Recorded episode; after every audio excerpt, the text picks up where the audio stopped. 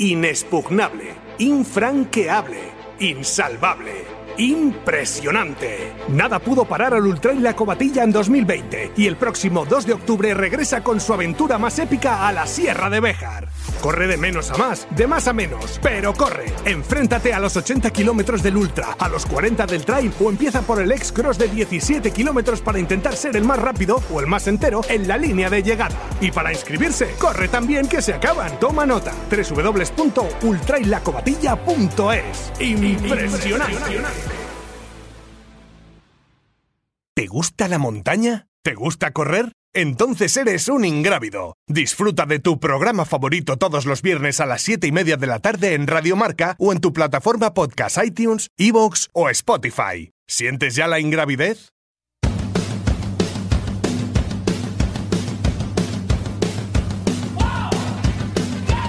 Ingrávidos con Juanjo López.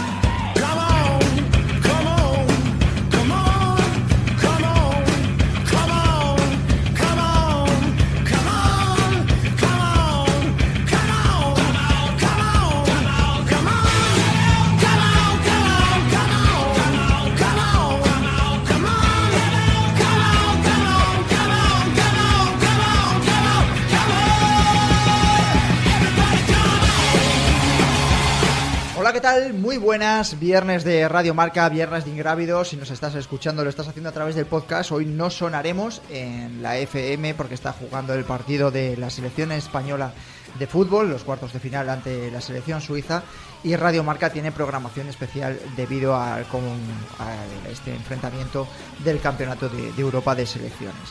Eh, semana de competición hemos tenido, ya sabéis que ahora con el verano, pese a que todos tenemos muchas ganas de vacaciones, además aprovechamos para deciros eh, que será este nuestro penúltimo programa, la semana que viene concluiremos la quinta temporada de Ingrávidos, además tendremos eh, premio final, ¿eh? Así que estad atento a las redes sociales y también al programa del próximo viernes porque tendremos invitado de especial con el que concluiremos esta quinta temporada que, bueno, tan buen recuerdo nos está dejando a todos, pero que os admitimos que estamos llegando ya bastante cansados a, a la línea de meta. Ha sido la tachula este final de mes de junio y julio, ha sido la tachula esa siempre de las carreras cuando nos dicen que faltan dos kilómetros para llegar a, a la línea de, llegada. Decíamos que semana de competición, hemos tenido competición además internacional. La semana pasada estuvimos hablando de la Western Stage, eh, luego lo vamos a tener en el tiempo de tertulia y decía Abel Regnol que mm, no veía a Jim Wamsley como favorito para llevarse el triunfo en la que hemos denominado como la Ultra Trail de Mont Blanc de los Estados Unidos, bastante más rápido y salvando la- las distancias,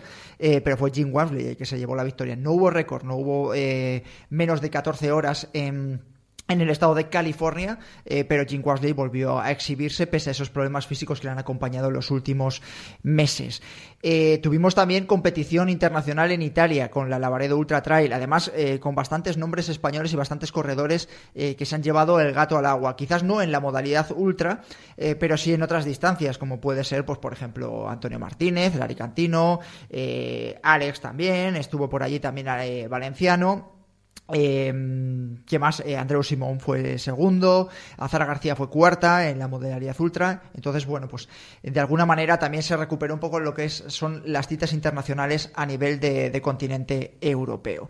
Y bueno, pues esta misma semana también vamos a tener Campeonato de España de kilómetro vertical de clubes en Sierra Nevada, un clásico también del comienzo de, del verano y que en el que se juntan, pues yo creo que es uno de los kilómetros verticales más importantes, si no el más importante eh, de la península, salvando también un poquito las distancias con el DC Gama, que como sabéis no se ha podido celebrar este año todavía eh, por los efectos de la pandemia del coronavirus. Y luego a nivel eh, local, eh, estoy convencido de que todos los que nos estáis escuchando y nos estáis viendo, eh, habéis tenido vuestras pequeñas carreras en vuestras comunidades, en vuestros, eh, vuestras casas. Eh, yo, por ejemplo, la semana pasada, pues estuvimos compitiendo en Zangarrún, en Zamora, en Ricoballo, también hubo aquí una carrerita también más local de Cabezón, con mucha gente en Valladolid participando, y luego por el resto de la geografía, pues ha habido muchísimas carreras porque nos habéis mandado a través de las redes sociales, eh, pues esa reactivación del sector del trail running que celebramos. Vamos con la noticia de la semana. Joca One la marca que nació en las montañas y que gracias a su máxima amortiguación y estabilidad satisface las necesidades de todo tipo de corredor. Triatletas, ultrarunners, corredores de montaña y velocistas confían en su gran ligereza y máxima amortiguación. Joca One One, queremos que corras más rápido, más seguro, más lejos y por más tiempo. Queremos que seas valiente y que no tengas miedo a volar. Time to Fly, disponibles en tu tienda running de confianza. Y noticia de la semana que leemos gracias a Joca Oneone y la leemos en el portal de referencia marca.com barra aventura. Trail Running, el kilómetro vertical de Sierra Nevada disputa su edición más internacional. La prueba forma parte del circuito de la Federación Internacional de Sky Running. Recordad que además la semana que viene eh, cerraremos el programa eh, con la previa de ese mundial de la Buffet Big Trail, aunque estuvimos hablando la pasada semana eh, con Aroa Sio, que forma parte de la selección española, pues haremos algo más en profundidad con respecto a la cita catalana. El kilómetro vertical de Sierra Nevada disputa este domingo su undécima edición. Sin duda se trata de la prueba más internacional de todas al pasar a formar parte del circuito de la Federación Internacional de Skyrunning o ISF. La competición, que vuelve a disputarse tras suspenderse el pasado año por la pandemia del coronavirus, se estrena en este 2021 en un circuito de carreras verticales de la ISF que consta de nueve pruebas a disputar en Italia, España, Portugal, Escocia y Noruega, como veis, en el continente europeo. El kilómetro vertical de Sierra Nevada cuenta con etiqueta de recorrido certificada por la ISF y con los parámetros que se ajustan a la disciplina, que es un recorrido de 5 kilómetros con 1000 metros de desnivel acumulado. La salida de la prueba se dará a las 10 de la mañana en la Plaza de Andalucía de Prado Llano, como siempre, a 2.100 metros de altitud y concluirá tras recorrer 5 kilómetros ascendentes en la antigua carretera del Bereta a 3.100 metros de altitud. Como veis, uno de los más altos, si no el más alto de, de la península. Ingrávidos, en cada subida, en cada bajada. Escucha el programa de Trail Running, Montaña y Aventura donde y cuando quieras. Vamos con nuestro primer invitado de, la tarde. Ya sabéis que solo podéis escuchar el programa en podcast o a través de YouTube por el partido de, la selección española contra Suiza, programación especial de Radio Marca. Y nuestro primer invitado, si hablábamos de la Lavaredo Ultra Trail, al principio del programa es Antonio Martínez. Antonio, ¿qué tal? Muy buenas. Hola, buenas, ingravidos. bueno, ¿qué tal estás, hombre? Bien, bien, aún recuperando del tute de la semana pasada, pero ya mucho mejor. Bueno, felicidades, ¿no? Sí, sí, muchas gracias. Bueno, una carrera especial, la Vared Ultra Trail. Decíamos al principio que, bueno, poco a poco se están reactivando las competiciones internacionales.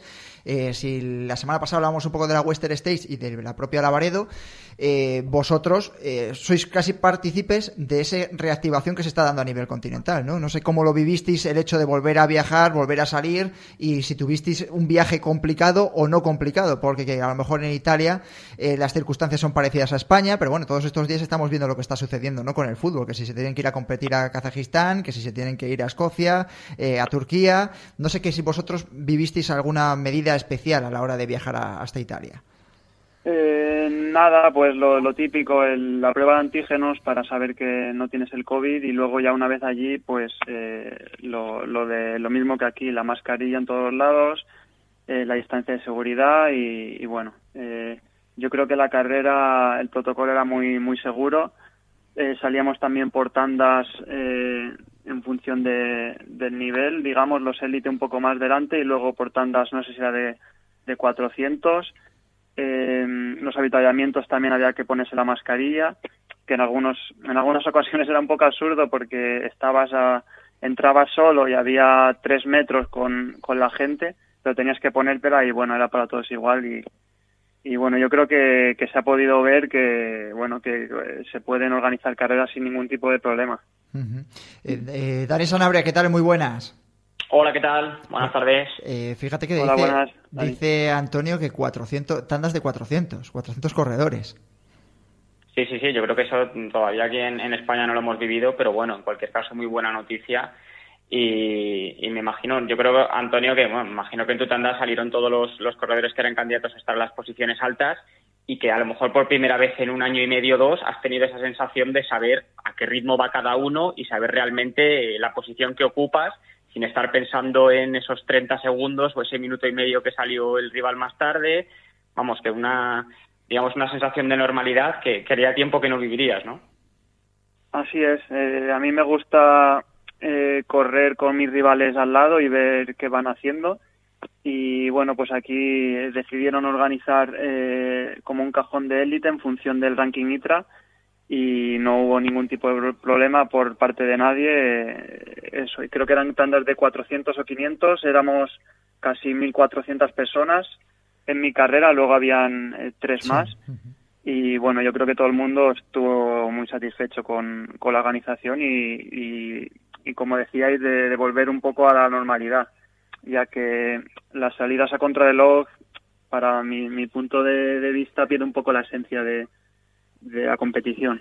Bueno, tienes la experiencia, decía Dani, de que no habías eh, seguido los ritmos o, no habías tenido rivales o esa sensación no de competir con los que van a ser tus rivales, pero realmente, por ejemplo, es verdad que es una carrera muchísimo más cortita como puede ser el Trail Costa Quebrada y porque salisteis todos a machete, pero sí salisteis juntos también. No sé si te acuerdas bastante de, de aquella sensación en la que además estuviste en, cabeza casi toda la prueba. Sí, sí, eh, como dices, pues... Eh era, eran carreras y distancias muy diferentes y, bueno, aquí al ser tan largo cada uno intenta poner su ritmo desde el principio y, y como son cuatro horas o más, pues ves a poquita gente, sobre todo si, si vas más delante. Lo que está claro es que, eh, conversando un poquito, que quizás está en la Varedo Ultra Trail, es verdad que queda ser final en, también en agosto. Eh, puede ser la prueba más mayoritaria, Dani, corrígeme, porque tú de esto controlas bastante más a nivel europeo, hasta el Ultratrail de Mont Blanc, que prácticamente es una prueba de fuego antes de la carrera de, de Chamonix. Sí, seguramente. Yo no tengo, no tengo noticias de que haya habido otra carrera con, con este nivel de participación y sobre todo con estas salidas tan masivas, ¿no?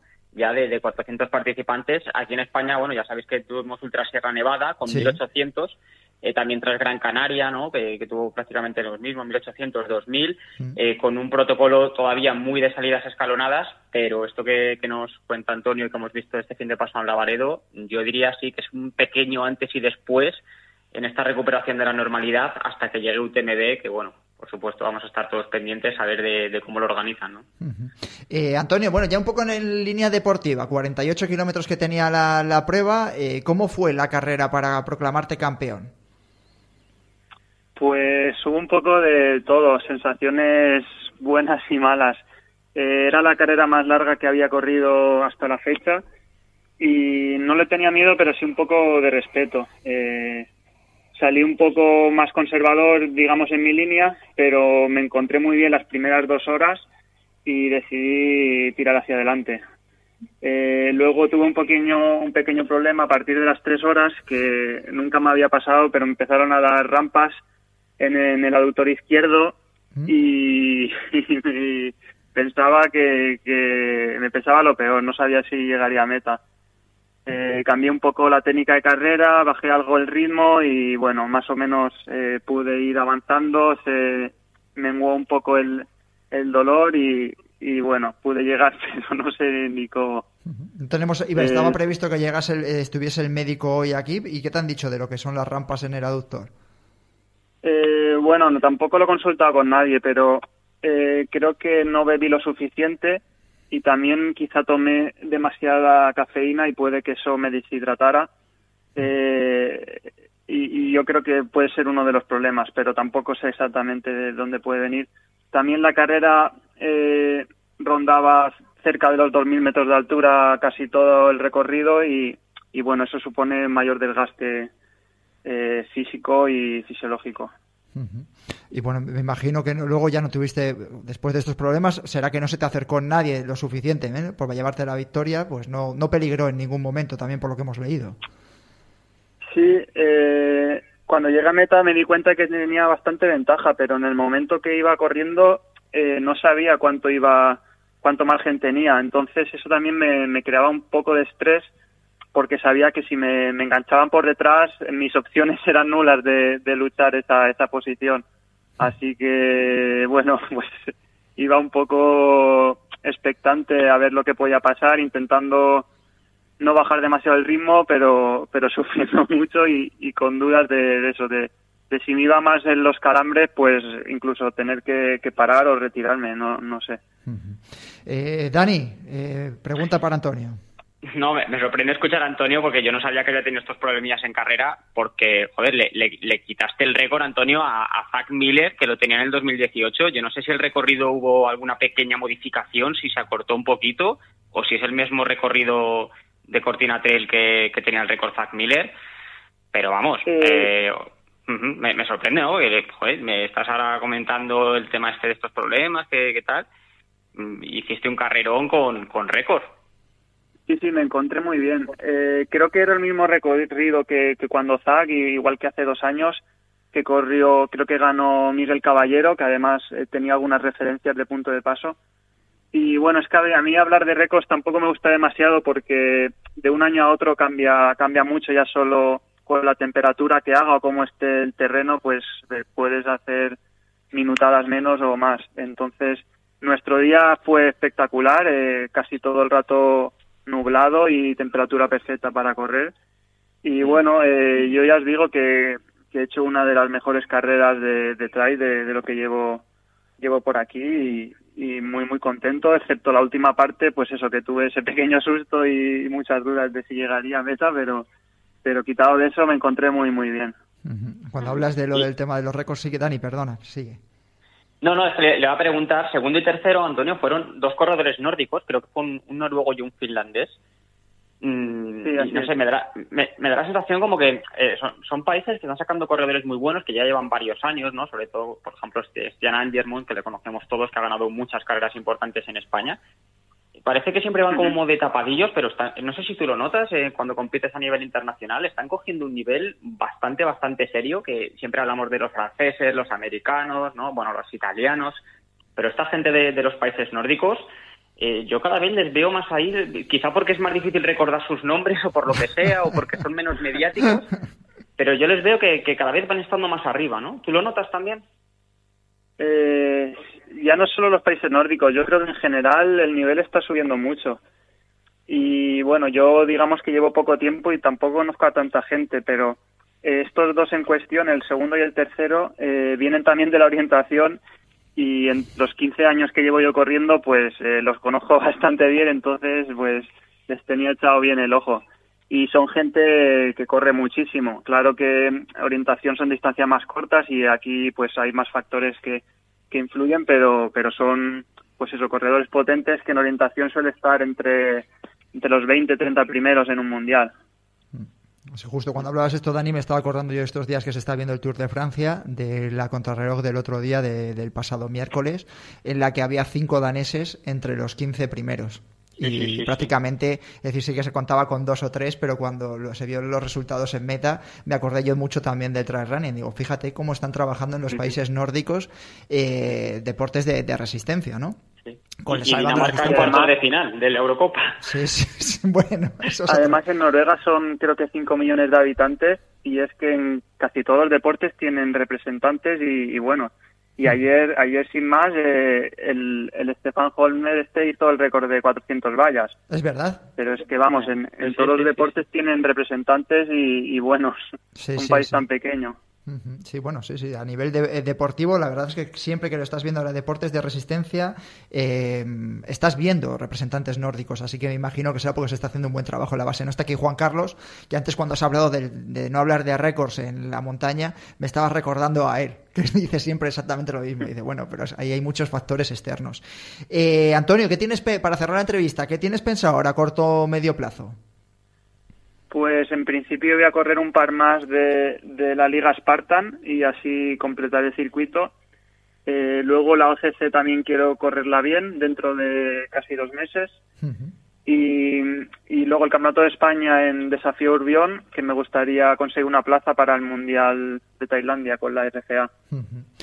Pues buenas citas, ¿eh? No tienes mal, calendario. Seguro que estás dando envidia por aquí a los que nos están escuchando, ¿eh? Porque entre UTMB, OCC en este caso, y Desafío Urbión, que es un carrerón recomendable, yo te lo que lo conozco bastante bien, y luego el Mundial de Tailandia, que va a ser una de las grandes citas para muchos de, los corredores españoles este año, incluso a nivel mundial. Eh, Antonio, gracias por haber estado en Ingrávidos, ¿vale? Nada, a vosotros. Un abrazo. Cuídate. Vamos a escuchar pista de Trail Primera pista, buscamos a un corredor que ha estado presente en unos Juegos Olímpicos de invierno. Ingrávidos, en cada subida, en cada bajada. Escucha el programa de Trail Running, Montaña y Aventura donde y cuando quieras. Radio Marca emoción. Radio Marca.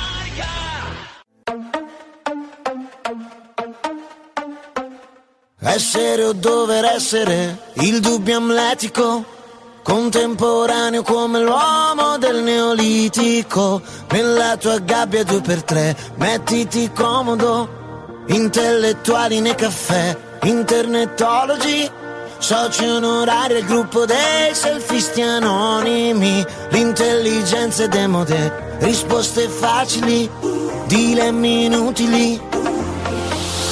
Ah ah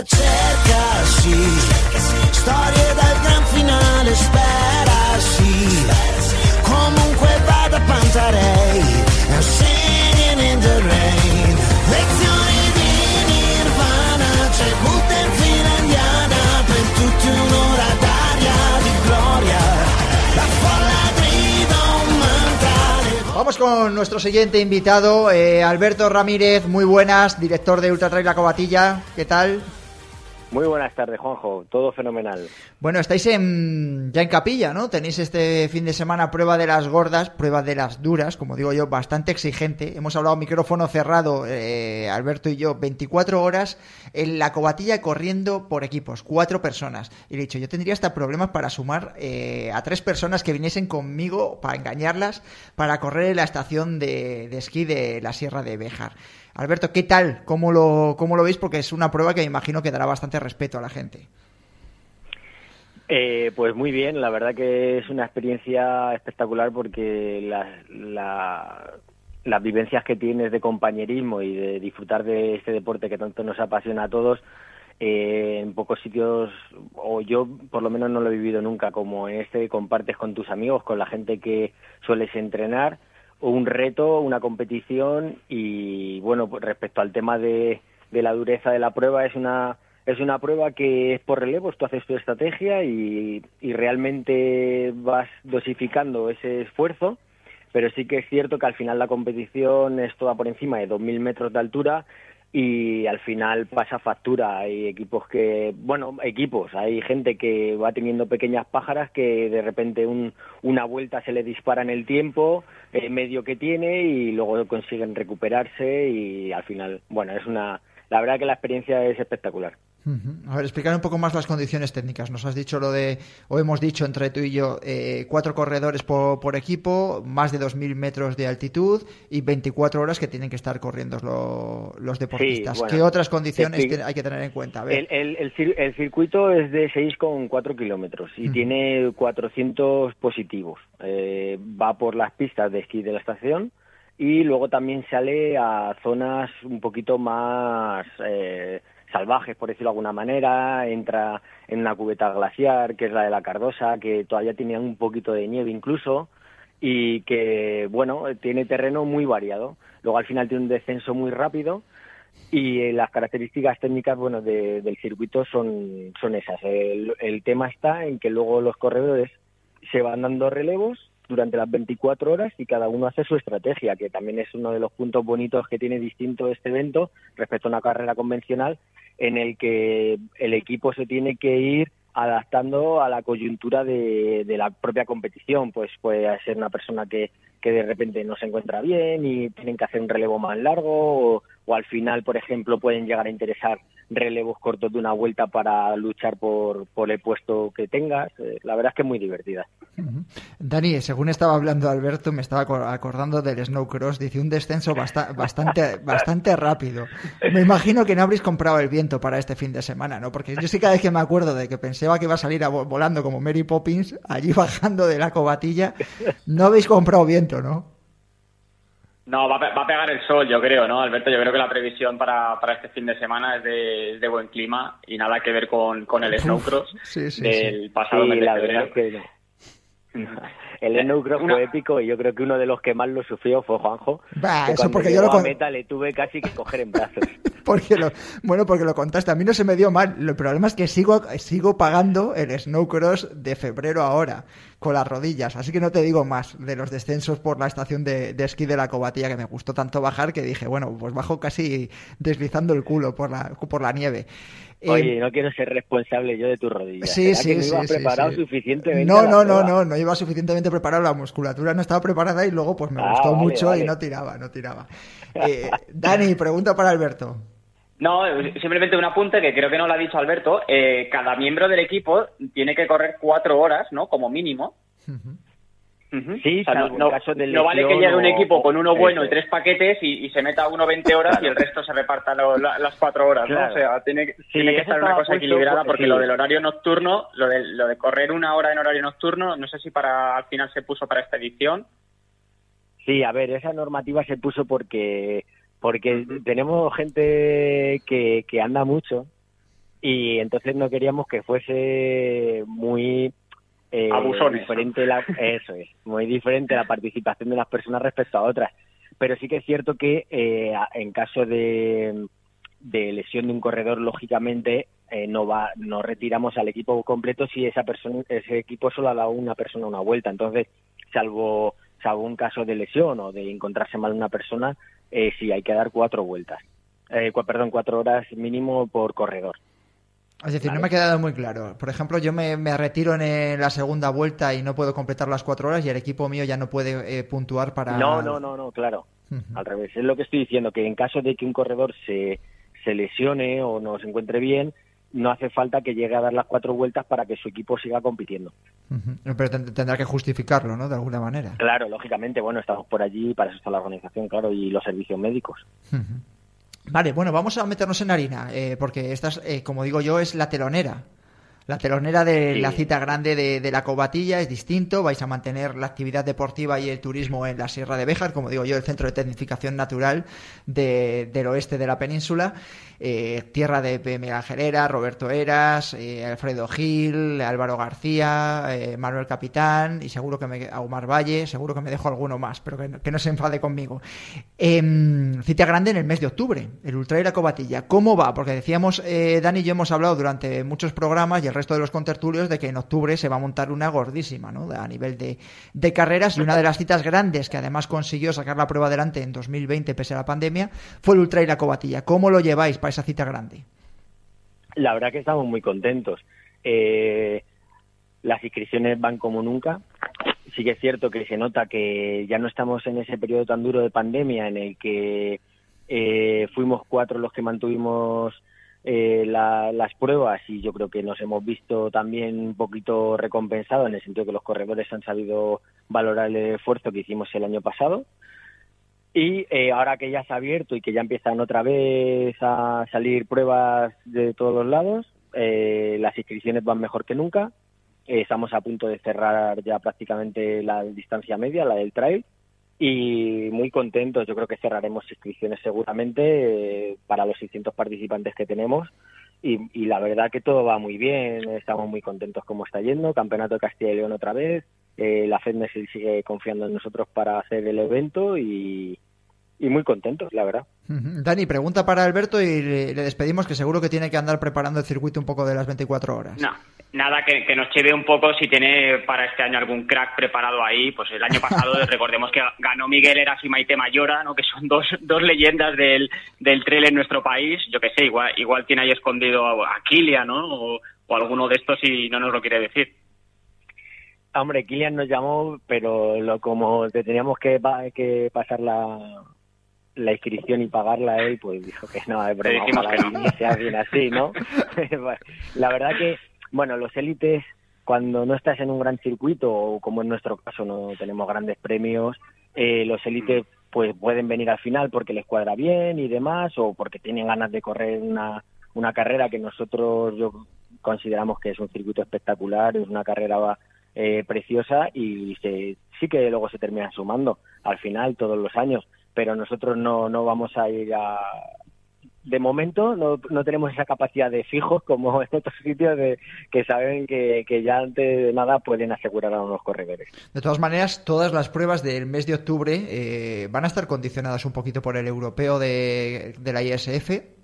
Y el Mundial de Tailandia, ¿eh? a nivel de corredores internacionales, Sí, es decir, que un- hasta que los corredores no sepan si van a competir o no con la selección española, con una o con la otra, eh, va a ser complicado, porque luego una de, las, de los condicionantes que tienen ambas selecciones es que prácticamente durante el mes de octubre no van a poder hacer carreras de, un de, es. de una determinada eh, desnivel y, un determinada, y una de- determinada distancia. Entonces, bueno, pues lo de los corredores élites en muchos casos va a ser complicado ¿eh? adelantar nombres, porque Claro, hemos claro. escuchado a Antonio Martínez, ¿no? que decía que la ilusión que tiene este año es estar en el, en el Mundial de Tailandia. Tailandia. Y la semana pasada estuvimos escuchando a, a Silvia, eh, coseleccionadora, junto con Rogerio Macías, en el que nos decía que estaba el europeo, y hay otros muchos corredores que van a intentar estar en ese europeo de, de Claro. la ISF. Sí, por ejemplo, en, en nuestro caso ahora mismo, en esta fecha, nos ha pasado. Eh, a Miguel Eras iba a sacar un super equipo con, bueno, con la gente de su familia es suficiente, ¿vale?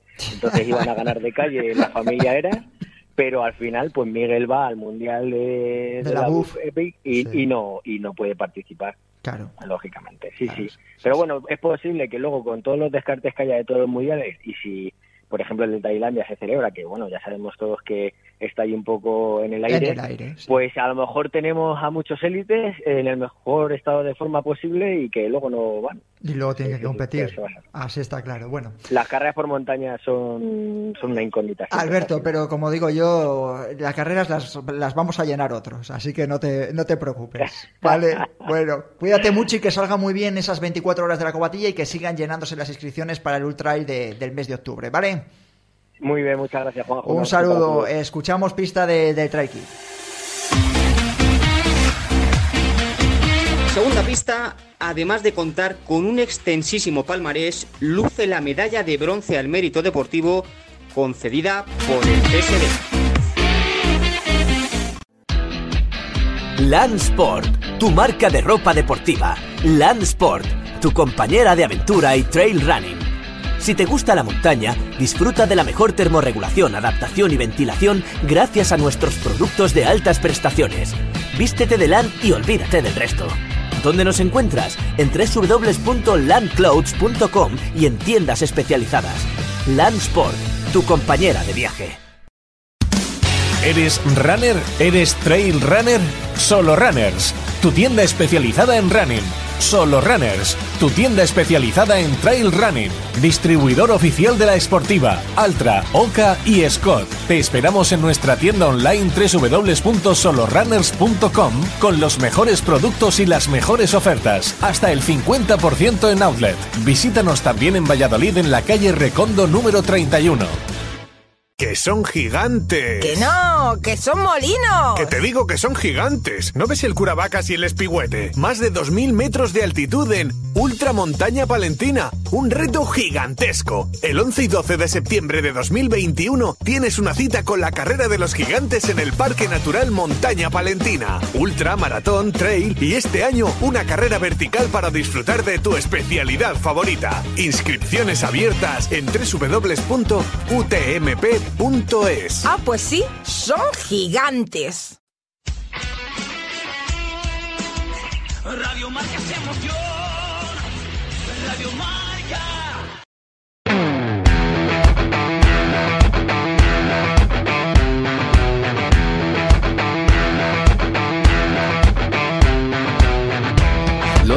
Sanno di che parlo, vestiti sporchi fra di fango, giallo di siga fra le dita, io con la siga camminando. Scusami ma ci credo tanto che posso fare questo salto, e anche se la strada è in salita, per questo ora mi sto allenando. E buonasera signore e signori, fuori gli attori, vi conviene toccarvi i coglioni, vi conviene stare zitti e buoni, qui la gente è strana tipo spacciatori, troppe notti stavo chiuso fuori, mo li prendo a calci. Nuevo invitado eh, esta tarde en Ingrávidos en Radio Marca, Toffol Castañer, ¿qué tal? Muy buenas. Hola, ¿qué tal? ¿Cómo estáis? Bueno, eh, Toffol nos va a hacer, nos va a venir muy bien hoy porque nos va a permitir hablar de Lavaredo, que hemos estado hablando con Antonio Martínez, y nos va a, nos va a introducir un poquito a la tertulia de hoy, que va a ser la Western State, porque es uno de los corredores españoles que ha tenido el privilegio de, de estar en California, en Estados Unidos, corriendo como la que hemos denominado como el Ultra Trail de Mont Blanc estadounidense. Eh, Toffol, bueno, lo primero, ¿qué tal por Italia? Bueno, podría haber ido mejor, para decirlo de alguna manera. Eh, terminé la prueba, terminé el 11, pero terminé, pues eso, con, con muy mal sabor de boca, simplemente porque porque me volvió a repetir un edema en una córnea que ya pasó en UTMB 2017, que, que no había vuelto a pasar, que yo creía que ya estaba olvidado y nada, y, y en la, pues eso, cuando amaneció eh, el sábado por la mañana, eh, pues me di cuenta que volvía a no ver de, un ojo, el- esta vez el ojo izquierdo, con el derecho más o menos veía, pero pero claro em, decidí no parar pero claro imaginaros bajar con la, la, la últimos o- o 40 kilómetros que son relativamente más técnicos que los primeros eh, bajar solamente viendo con una con una con una Con un ojo, ¿no? sí. Um, y, y lo del edema, para los que no lo habéis tenido, es una sensación súper extraña. Es, un- es como si tú metieran un, un- pues eso, una tela de color marronoso encima del ojo, una, tema- una tela casi eh, que te, que te mm, casi te tapa completamente la vista, ves el primer metro, pero claro, así es muy complicado eh, diferenciar rocas, troncos y tal, y, y- tienes que, o yo tuve que ir bajando, caminando, y viendo con el ojo derecho que era el que veía. La verdad que, mm, ah, bueno, sé que hice el comentario en redes sociales para justificar un poquito que, que, que yo pasé de ir quinto, sexto a, a once, ah, y, y nada, y supongo que hubo gente que entendió que mi decisión de terminar sí o sí por mi manera de entender todo eso, pero bueno, yo respeto a la gente que cuando no veo bien se, se pare y punto, ¿no? Obviamente. Pero bueno, eh, yo decidí terminar y, y bueno, el, ni el sitio, ni el tiempo, ni, ni la clasificación era la que yo esperaba y quería. Pero bueno, eh, nunca había estado en Lavaredo, quería, hacer, quería terminarla y la terminé como pude. Eh, Tofo, lo primero que- nos sale casi de cajón preguntarte es, eh, ¿has ido al médico? ¿Qué te han dicho? Sí, sí, sí, no, no, sí, ya me hicieron un estudio completo después de UTMB y, y el tema del edema de córnea, eh, a ver, empieza a estar bastante citado tanto en montañismo como en carreras de montaña. Va ligado a, a conceptos propios del, del, de- del ojo, del, por tanto de la persona o del corredor y mm, conceptos exteriores, ¿no? Eh, altura, frío, eh, no sé, mm, hay un cúmulo de circunstancias que a veces eh, hace que tu ojo se lesione.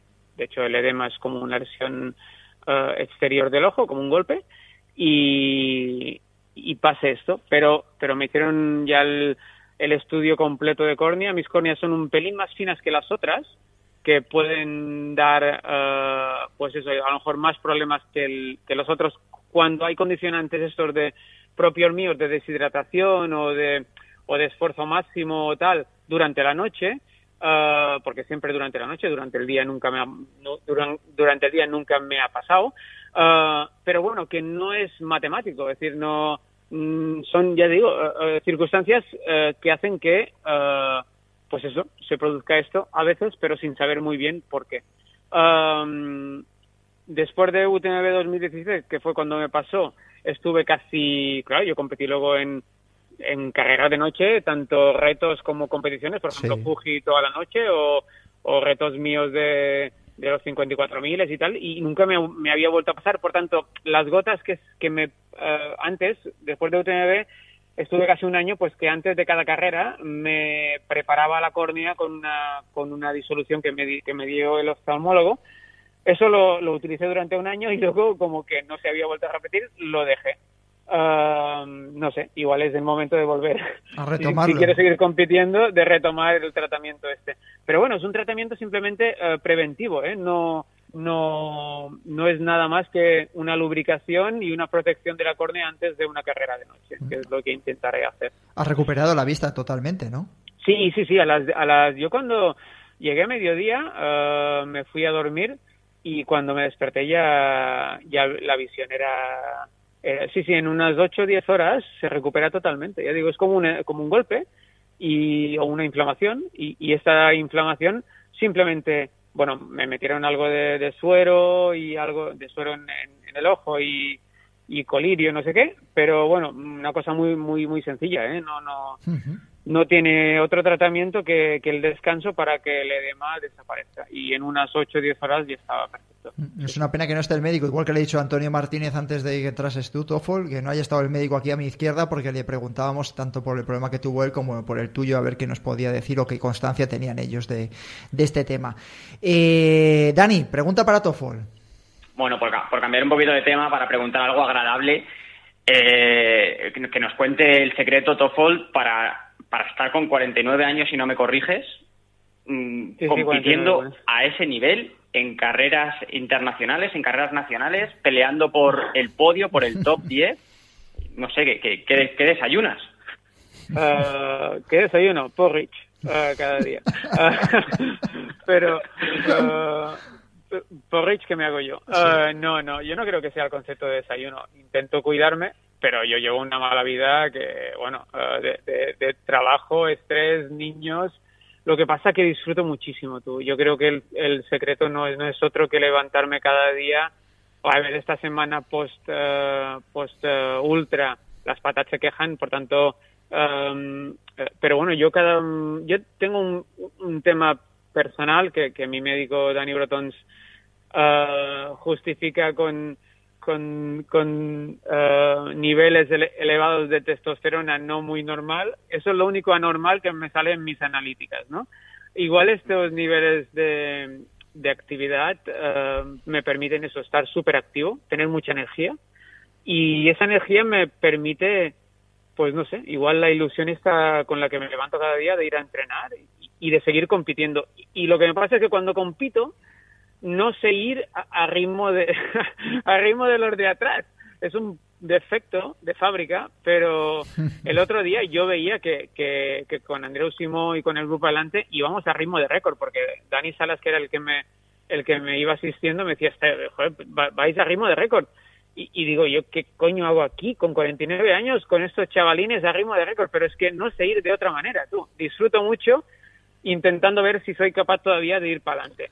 Obviamente, eh, con, con- con edema o sin edema, eh, no, no, no hubiera estado en el, en el top 3, pero yo en el top 5 me veía bastante, a ver, no sé si fácil, pero, pero, pero me veía, ¿eh? me veía sin mucho problema. Y claro, eh, en una carrera top, con nivel, con, con no sé, con, con, un, con una montaña increíble que nunca había estado. Eso es la otra cosa, las ganas de conocer nuevas montañas. Yo, hace, eh, Lavaredo, por circunstancias, creo que había estado apuntado tres veces y, y, y nunca había estado. Y me hacía muchas ganas. Pues esas ganas de, de, de ver montañas y, y de competir y de ver si soy capaz todavía de estar ahí es lo que creo que es el secreto. No, no, hay, no hay otra cosa. Bueno, y la, y la testosterona, que estás como un toro. Esa también es el- ese es otro secreto. ¿eh? Bueno, no está eh, eh, mal. eso, eso, pero eso no sé dónde sale, ¿eh? es decir, eso es Será genético. Cuando, cu- cuando, cuando Danny Brotons, como te digo, cada año me hace analíticas, eh, eh, cada año me dice, joder, estamos igual. eh, eh, claro, en teoría los chavalines sí que tienen niveles de testosterona muy Altos. elevados. Bueno, a cambio, a cambio de eso, eh, mi nivel, mis niveles de hierro son patéticos. Es decir, que no, no te creas que mis analíticas son, son muy buenas. ¿eh? Es decir, dentro del, del patetismo de mis analíticas justas, eh, hay unos niveles que no son muy normales, que igual justificarían el tema, el tema esta de la actividad. Pero, pero bueno, y he quitado eso, pues disfrutar. Yo disfruto mucho. Sigo, el día que no disfrute, siempre lo he dicho, el día que, que no tenga ganas de hacer nada, yo me paro, me voy con mis hijos y hacer el indio con ellos en lugar de hacer el indio por las montañas. Pero a día de ahora, eh, a día de hoy, pues ostras, sigo disfrutando. Y, y mi mujer me quiere retirar, y mi cuñada también, y cuando pasan cosas de estas, mi cuñada es médico también. Cuando pasan No, cosas de estas... eh, no te dejes. eh, no, no, no, no, yo, yo sigo aguantando ahí como un, como un campeón, pero, pero un día de estos me van a retirar. Y, y, y, la verdad que, que, pero también ellos ven o ellas ven que, que sigo disfrutando. Pero bueno, eh, en Menorca, que, que fue la penúltima, eh, llegué groggy porque iba por el récord de, de la, de la Costa Sud y, y, y la verdad que me exprimo mucho y bueno, y claro, eso, eso es de lo que se quejen, de lo que se quejan. No puedes ir a competir sin, sin ir a, a, darlo todo, a, no sé, pero bueno, es mi manera de entender todo eso, no sé. Eh, cambiando un poquito de tema, ahora le dejaré también a Dani que te pregunte si quiere la, la última, que tampoco te queremos robar mucho tiempo. Es eh, la pasada semana se celebró, mientras tú estabas en Lavaredo, la Western States que de hecho vamos a hablar un poquito en el tema de, de tertulia. Teníamos ganas de hablar contigo eh, para que nos contases, bueno, pues cómo fue tu experiencia cuando estuviste allí.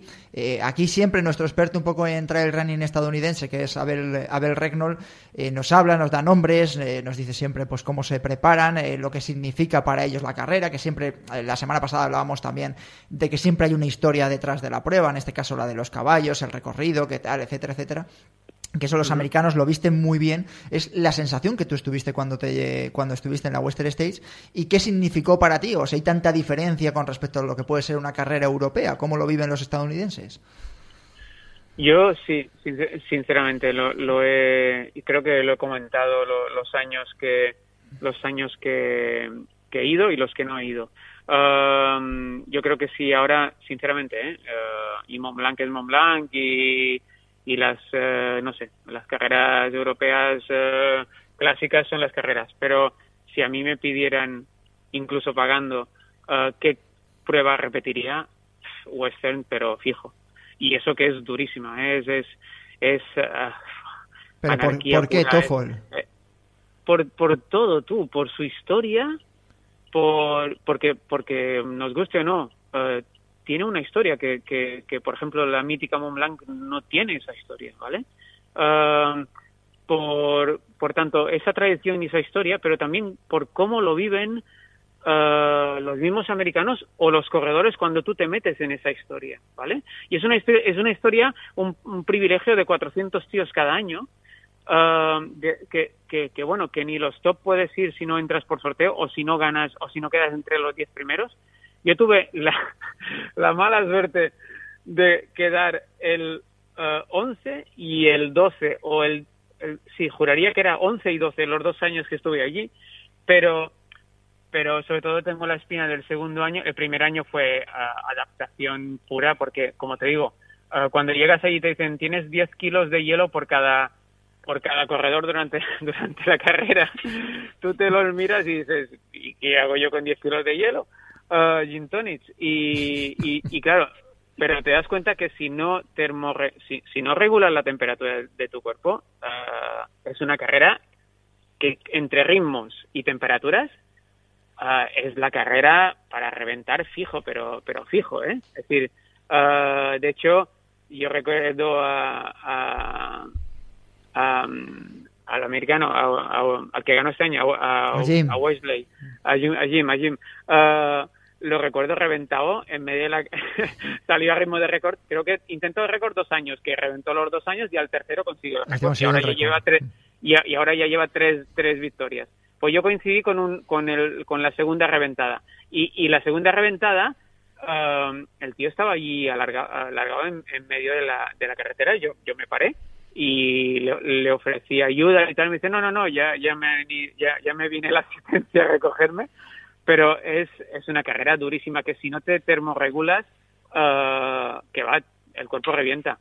Y yo el primer año Ah, no tuve no tuve la bueno eso mm, fue adaptación pero el segundo año ya sabía cómo iba el primer año y la verdad que bueno eh, tengo la espina clavada porque juraría que podría haber hecho que podría podría haber hecho incluso podium top 5 más o menos seguro y me perdí eso fue de hecho tengo hay un vídeo muy muy simpático que que me, me hicieron luego con Strava y se ve que bueno, eh, en una carretera evidente, eh, en lugar de, de un cruce a la izquierda, pues seguí recto por la carretera evidente y me fui pues casi cinco kilómetros para arriba. Claro, pasé de, íbamos muy, muy, muy juntitos, pero era el año este que, que reventó Jim y, y yo en ese, fue el año que ganó eh, Ryan Sanders eh, de mi equipo y, y yo más o menos iba, creo que iba bien como para, no sé si podium, pero un top 5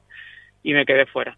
Pero bueno, como te digo, eh, si me pides una carrera para repetir en la vida, y eso que siendo muy dura, es esta. No sé, tiene un encanto que, que diferente, aparte de cómo lo viven los americanos y de cómo lo vive la gente. La entrada del último corredor, que también ha sido un poco mediática porque eh, entró muy mal, la entrada del último corredor, el que, el que corta las 24 horas, eh, es emocionante, no, brutal. Es, toda la gente está esperando el, el- el- al primer corredor, bueno, lo espera gente, ¿no? Y tiene, y tiene la línea de entrada, ¿no? Pero eh, la fiesta es el, el último corredor que entra en las 24 horas. Ah, es realmente brutal. Es, eh, es muy, muy, muy, muy, muy emocionante, sinceramente. Dani, la última para Toffol. Bueno, nada, simplemente que ya que Toffol es de, de Mallorca, que a veces no hablamos tanto, ¿no? De, de- a lo mejor de Mallorca como, como isla, pues eso, turística para correr allí por, por la montaña. Hablamos mucho de Canarias, que, no, o sea, que nos venda un poquito la isla, ¿no? No sé ahora mismo en materia de carreras o de, o de ultra, yo recuerdo el, el Ultra Serra Tramontana, que creo, si no me falla la memoria, creo que, que incluso Pau Capel ganó la última edición que se celebró. Así que, Sí. no sé, que nos venda Toffol un poquito que, que nos podemos encontrar allí, qué terreno hay en Mallorca, pues sí, oye, quiere ir para Sí, allá de ir en vacaciones, que, vacaciones, sepa, que sepa qué montañas hay, qué, qué alturas, que yo he visto algunas fotos, eh, no, no, no conozco mucho la Serra de, de Tramontana, he pasado brevemente, pero, pero vamos, tengo muchas ganas de ir a, allí unos días. Oye, escucha, te interrumpo. Lo de Mallorca ahora mismo, además, es ponerlo y es tendencia. Así que que nos lo venda, aunque sea por otro, que nos lo venda por otros motivos. Sí, no, tendencia, eh, eh, perdona, es tendencia por, por, por un secuestro en un cuatro estrellas, ¿no? Eh, Eso bueno, es. Porque, Sí, ah, sí, sí, sí, sí. A ver, um, Sí. no, yo, yo te hablaré, yo te hablaré de montañas, no, no, no de secuestros. Ah, es espectacular Serra Tramontana. Ah, no sé si, si os, digamos, metéis en el, en el último proyecto mío que fue, porque claro, la gente dice, bueno, sí, es montañita en Mallorca que en teoría mucha gente piensa que solo sol y playa y guiris y alemanes bebiendo cerveza. Eso sí, pero tenemos 110 kilómetros que, que en el último proyecto, eh, en estos 110 kilómetros tenemos 54 cimas de 1000 metros, ¿vale? Que fue mi último proyecto, intentar enlazar todos los eh, non-stop estas 54 cimas, ¿vale? Eh, hay un vídeo colgado por allí por redes que si un día lo queréis mirar, no lo digo para que hagáis el proyecto de 54 cimas, sino para que veáis un poquito eh, lo que es Serra Tramontana en pleno verano en un día o en un día y medio que fue espectacular. Am, sí, la- el privilegio que creo que tenemos nosotros es una montaña muy dura, os sorprenderá porque hay, hay mucha roca, mucha, mucha, mucha, es calcario puro y pero la ventaja y para mí la suerte que tiene cuando viene, cuando viene gente de fuera me lo, me lo dicen, es que claro, que corres encima del mar. Tienes una montaña dura de unos mil y pico, mil, mil cuatrocientos máximo, pero que, que claro, con el mar justo abajo. Y eso para, la, para mí es evidente, obviamente, que, te- que tengo el mar, pero cuando llevo a gente de Salomón que viene de fuera, claro, que tienen montañas súper altas en Pirineos o en Alpes, pero que no tienen el mar. Por tanto, ah, creo que lo sorprendente es poder correr una montaña dura ah, justo encima del, del mar. Am, y aparte, bueno, ahora empieza a hacer calor, pero lo bueno que tiene Mallorca es que, sobre todo yo aconsejo primavera y otoño, ah, o incluso invierno, tenemos un clima brutal todo el año como para, como para dar caña a la montaña sin, sin notar mucho la, la calor. Ahora, a partir de ahora, sí. A partir de junio, julio, la cosa pica. Pero, pero bueno, luego un chapuzón ah, en una de las calas que tiene, que tiene Serra Tramontana y en Calatuento, en Sacalobra o en Deià o en, en donde sea. Y, hostia, y creo que es un lugar para descubrir corriendo o, no, o para descubrir nadando y luego comer algo bueno de por aquí que también eh, que también es, eh, es importante ¿eh? disfrutar de los pequeños secretos de, de cada zona Eso es, eso es, bien apuntado, ¿eh? Me- Porque me ha convencido, ¿eh? A mí- yo estoy mirando aviones ya. Estás mirando viendo, aviones. Estás viendo aviones y que es verdad que es que además eh, ese alegato bien tirado Dani porque esta semana pues estaba hablando muchísimo de Mallorca por ese macro Sí. brote que ha habido con lo- Sí, sí, sí. con gente de viajes de fin de curso y bueno pues eh, hay que recordar que las islas, en este caso las Baleares, ofrecen también un turismo deportivo y activo. Nosotros hemos hablado mucho de los tres días Trail Ibiza, pero todas las islas tienen su encanto para disfrutar de- del deporte. Tofol Castañer, eh, nos alegramos que lo del ojo haya ido ya, se haya solucionado y que esperamos verte muy pronto co- competir en otra de estas pruebas grandes que seguimos con atención desde Ingrávidos. Cuídate mucho, ¿vale? Súper, muchísimas gracias, un abrazo. Un abrazo. Escuchamos pista de, del Trail Kid. Tercera pista. Hablamos de uno de los mayores especialistas usando bastones en carreras de montaña.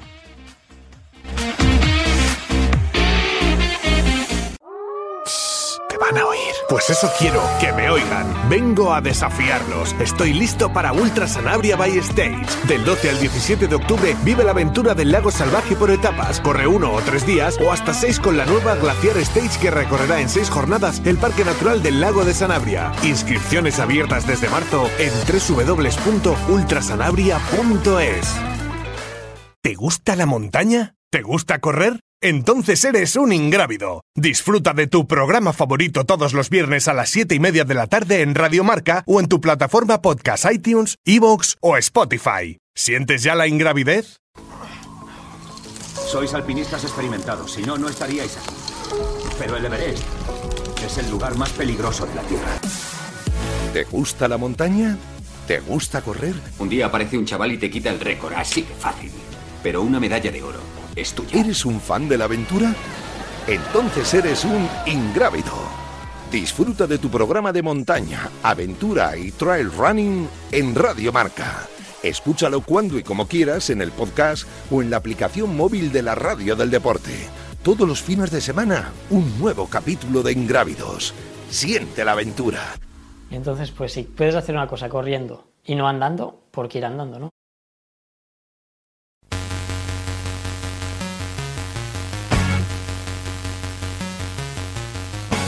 Tertulia en Ingrávidos.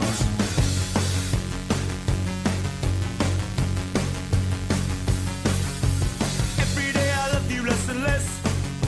It's clear to see that you've become obsessed.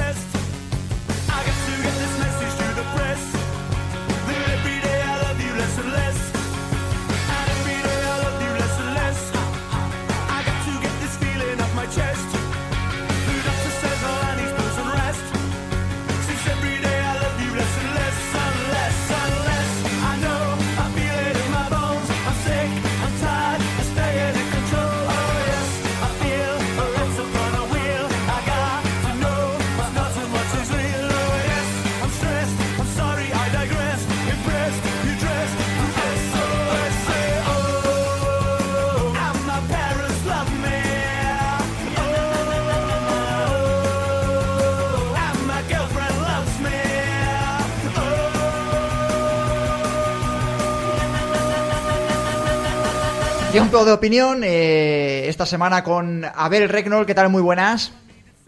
Hola, buenas tardes chicos, ¿qué tal? Y sigue con Dani Sanabria, que hoy se ha chupado todo el programa, Dani. ¿eh? Hoy ya estás, lo tienes, lo sabes todo ya. De- sabes lo que ha dicho Tofo, lo que ha dicho Alberto, lo que hemos eh, contado Antonio Martínez, y ahora pues lo prometido es deuda. Vamos a hablar de la Western State que nos la ha dejado votando eh, Castañer, que nos ha hablado. A mí me ha dejado un poco sorprendido, Dani, con eso de que es la carrera en la que él volvería si le diesen la, la opción de todas las que ha disputado. Y fíjate que Toffol tiene casi 50 palos y, casi más de media vida dedicada a la montaña.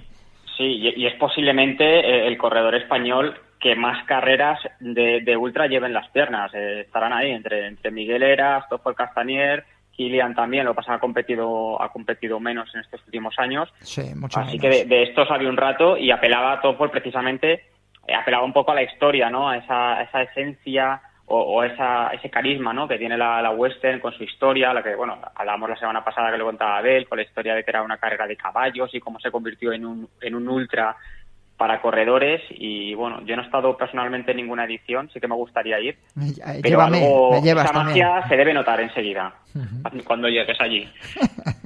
Eh, Abel, eh, Jim, vamos a tirar, vamos a, yo voy a ponerme aquí la medallita aquí a la izquierda, tampoco era muy difícil a, a acertar eh, eh, caballo ganador, pero bueno, tú diste otra serie de nombres y aquí como prácticamente el que más nos sonaba era Jim Wapsley, pues Jim Wapsley. Sí, pero yo di un nombre que era Tyler Green, ¿verdad? Sí, ¿Y de qué quedó Tyler Green? no lo sé, te pregunto a ti. De segundo. No, segundo, segundo, bien, bien. El único que no se Eh, puede colgar medallitas soy yo. O sea que nada, una, una para cada uno. Uno para cada uno, venga, va, vale, vale. Bueno, a ver, eh, análisis, antes de hablar un poquito, cuéntanos un poquito cómo, cómo fue la carrera, cuéntale a los oyentes de Ingrávidos cómo fue la carrera, el... después porque además le hemos puesto los dientes largos, porque dicen, bueno, estos se tiran un poco el moco de la Western State, pero fíjate, escuchar a una persona, a un corredor y a un referente como esto fue Castañer, diciendo que si le dan a escoger Ultra Trail de Mont Blanc y cualquier otra carrera, se vuelve a la Western. Así que, ¿por qué? Eh, yo creo que es por la, por la cercanía que tiene toda la comunidad de trail allí con los corredores, seas profesional o no. Eh, os puedo contar un detalle que dice bastante de lo que es la zona, los corredores, la comunidad de allí. Un amigo mío que tiene plaza, pero la ha movido para 2022, eh, me contaba que cuando salió, salió el listado en el que él estaba, lo habían aceptado, había superado el sorteo y tenía una plaza, pues de repente le llegaron varios emails de contactos a través de la eh, organización ofreciéndole casa, eh, liebre para la carrera, eh, cualquier cosa que necesitase, sin conocerle de nada. Entonces, claro, a él se quedó bastante en shock, ¿no? Porque era como, eh, acaban de sacar las listas y hay gente de la zona que se está ofreciendo su casa para que yo pueda quedarme allí. Y esto es algo inaudito, para, o sea, no es algo nada, nada común, ¿no? Entonces, pues, detalles como ese, pues yo creo que son los que hacen grande una carrera al final, ¿no? Eh, me pareció algo, una anécdota súper interesante y súper chula para compartir. Y, y de ahí a luego todo lo que conlleva la previa de la carrera, eh, eh, la cercanía que tiene todo el mundo todo el tiempo con todos los corredores, no es algo tan elitista, digamos, entre comillas, como puede ser UTMB. Yo creo que esos son los factores diferenciales que hacen una carrera grande, eh, que diferencian una carrera grande como UTMB y una carrera grande pero muy cercana como Western States. Y antes de meternos en algún otro detalle, análisis de lo que ha sido la carrera 2021, el regreso después de ese parón de 2020. Eh, ¿Cuál es tu análisis de, bueno, pues Gina al final iba, yo creo que era hasta lo que estuve siguiendo hasta el kilómetro sesenta y tantos, iba por debajo, cinco o seis minutos por debajo de, de tiempo de récord, que parecía que sí que podía estar ahí en las 14 horas, y luego al final, en los últimos kilómetros, pues ya se vio que, que no iba a poder bajar de, de esa línea que se había marcado él, entre comillas. Yo creo que él fue manteniendo todo lo que pudo con Hayden, to- bueno, manteniendo Hayden con él más bien, ¿no? Y cuando vio que no le iba a poder seguir el ritmo Hayden a él, decidió pues mantenerse y con esta sensación de que no quería cagarla con respecto a la rodilla, pues yo creo que en cuanto tuvo la suficiente, el suficiente margen como para ya eh, verse vencedor, ya lo que lo secundario era si bajaba uno de las 14 horas. Yo creo que él iba por su tercera victoria en Western States y como iba súper holgado, pues ya se relajó un poco. Entiéndase, relajó, pues en Sí. el caso de Jim, que es correr a 5.20 de media, 5.26 creo que le salió toda la carrera. O sea que tampoco es relajarse. Y en general, pues yo creo que ha sido redondo porque, bueno, ha tocado calor porque siempre toca algo de calor en esa carrera, está claro. Siempre hablan de temperaturas récord, pero es que yo cada año escucho lo mismo, siempre son temperaturas récord. Nada que no se esperase nadie con respecto al, al clima. Y en general, yo me pareció mucho más interesante la lucha por el podio en las mujeres, porque estaban Más más, cerca unas de las otras, claro, porque en cuanto rompió la carrera ya con Hayden eh, Jim, eh, ahí ya no había nada que hacer. Mm, Fue interesante ver cómo esos cuatro o cinco primeros no se mantuvieron hasta el final, ¿no? Digamos, que es algo que normalmente en Western States, si eres un poco sólido, entre los primeros se suele mantener la- en meta. Pero en esta ocasión, cuando me desperté por la mañana, vi que había cambiado todo, vi que Hayden ya no estaba entre los primeros, fue bastante, hubo una ruptura ahí en la parte última que me parece bastante interesante, sobre todo para que no sea nada predictiva, ¿no? La carrera. Por eso pienso que en, en mujeres lo que ha hecho Beth Pascal, que para mí era de, de mis favoritas también. la favorita, sí. Sí, y, y Ruth Croft y, y, y Ragnar, sin haber corrido antes unas 100 millas, haber hecho esos tiempos y haber demostrado que, que, la calidad que tienen ahí en esa carrera ha sido, a mi, para mi modo de ver, lo más importante de- del evento en sí. Y también recordar que Ragnar ha bajado incluso el récord en Master, que lo tenía Antrason, que llevaba 19 años vigente ese récord O sea, que es algo realmente Pero es que fíjate, notable, ¿no? fíjate qué tres nombres has dado, ¿no? Beth Pascal, Ruth Croft y Ragna Devas, ¿no? Eh, Campeona del mundo en Peñagolosa y una superclase. Yo sigo teniendo la duda, eh, hemos hablado un poquito con ella, pero tampoco deshoja la, la margarita, de qué va a pasar con el Mundial en el caso de Ragna. De momento sigue en California y vamos a ver la aclimatación. No sé si tú tienes alguna otra noticia. Yo lo que he hablado con ella es, bueno, eh, sí, no, todo lo contrario. Yo personalmente creo que no va a correr en Melabuf. Pero es una, es una opinión nada más. ¿eh? Creo que el hecho de que siga allí o no no es relevante si es que puede venir, pero creo que aunque pueda venir, creo que no va a correr. Pero más que nada porque eh, me parecería un poco una imprudencia saltar de unas 100 millas con 6.000 positivo a una 65K con 5.000 positivo. O sea, es algo... eh, a ver, podría hacerlo, pero yo creo que si hay sentido común, aplicando sentido común, yo creo que no va a participar. No sé si me equivocaré, no solo una opinión personal. Yo tengo la misma, ¿eh? comparto contigo, me sumo a tu, a tu caballo ganador en este caso y creo que va a ser complicado, por lo menos por los mensajes que hemos cruzado co- con, ella. Eh, Dani, una de las cosas que a mí más me ha sorprendido del tema de la Western State y nos quedamos sin tiempo ya casi, es el tema de lo de los kilos de hielo, de la termorregulación que hablaba Toffol Castañer y fíjate que Abel también lo habla, ¿no? De, de récord de temperaturas, récord de tal, que parece que es una carrera marcada totalmente por la meteorología. Sí, sí, desde luego la- las fotos que yo llevo viendo años, años y años, recuerdo una de Kilian con Kuprika y con creo que era con Geoff Rowe, es otro otro mítico corredor norteamericano, eh, la sensación es que hace muchísimo calor y, y los titulares pues hombre van siempre un poco por por ahí, por, por, por esa parte, eso también es lo que endurece seguramente la carrera que nos contaba Toffol, ¿no? Porque luego comparando desniveles, ¿no? Veíamos que no es una carrera con tanto desnivel eh, como UTMB, ¿no? Prácticamente tenía el doble desnivel positivo UTMB que, que la Western, pero a lo mejor esas condiciones eh, climáticas, ¿no? A lo mejor también el, el- el propio terreno que, que, que no te permita relajarte, que te, que te haga mantenerte en ritmos tan altos siempre, pues bueno, es lo que hace tan tan dura esa carrera, eh, vamos, la, la Western. Y a mí me gustaría también destacar un dato que, que creo que no hemos comentado, y si no me corrige Abel, eh, en el top 20 de, de llegados había nueve mujeres, ¿puede ser Abel? Eh, sí, así es, nueve mujeres. Claro, me parece un dato bastante, Es bastante, dato, bastante importante. sí. Aparte de, bueno, las tres primeras en el top 10, porque Ragna fue, fue décima, pero en el Mm. top 20, nueve chicas, me parece que, que, vamos, yo no, no recuerdo ahora mismo ninguna otra, otra, otra carrera que pueda decir eso. Prácticamente el- en, en su top 20 repartidos entre, entre hombres y mujeres. Equidad total. Sí, sí, sí, sí. Hablábamos hace unas semanas, acuérdate, que yo te decía, digo, Sí, sí. no, va- no vamos a tardar en ver carreras en las que, no, no digo los resultados, sino el nivel de participación ya puede acercarse a un 50-50. En tema de resultados lo veo, lo veo lejano todavía eso, pero fíjate, en, en la Western, que no, no es una carrera de pueblo precisamente, eh, que hay mucho nivel tanto en hombres como mujeres y, y nueve chicas entre, entre los 20 primeros. ¿eh? Abel. Sí, yo pienso que, que con, con este tipo de carreras, con tan pocas oportunidades de pillar una plaza y como hay tantos corredores y corredoras que necesitan pues vencer, en- conseguir un golden ticket o clasificarse de alguna manera, o es muy difícil entrar incluso para ellos, al final el nivel de los que entran siempre es un poco una garantía, ¿no? Digamos porque en Estados Unidos tienes que ganar algunas carreras o quedar primero o segundo para conseguir una entrada en Western. Entonces, yo creo que esto ha ayudado un poco también a que a que vaya equiparándose el nivel de los primeros eh, hombres con las mujeres, ¿no? Pero es porque corren 315 personas aproximadamente. Entonces, y este año también hay que destacar que se han retirado un montón. No recuerdo el porcentaje, pero bastante alto para con respecto a otros años. Ujú.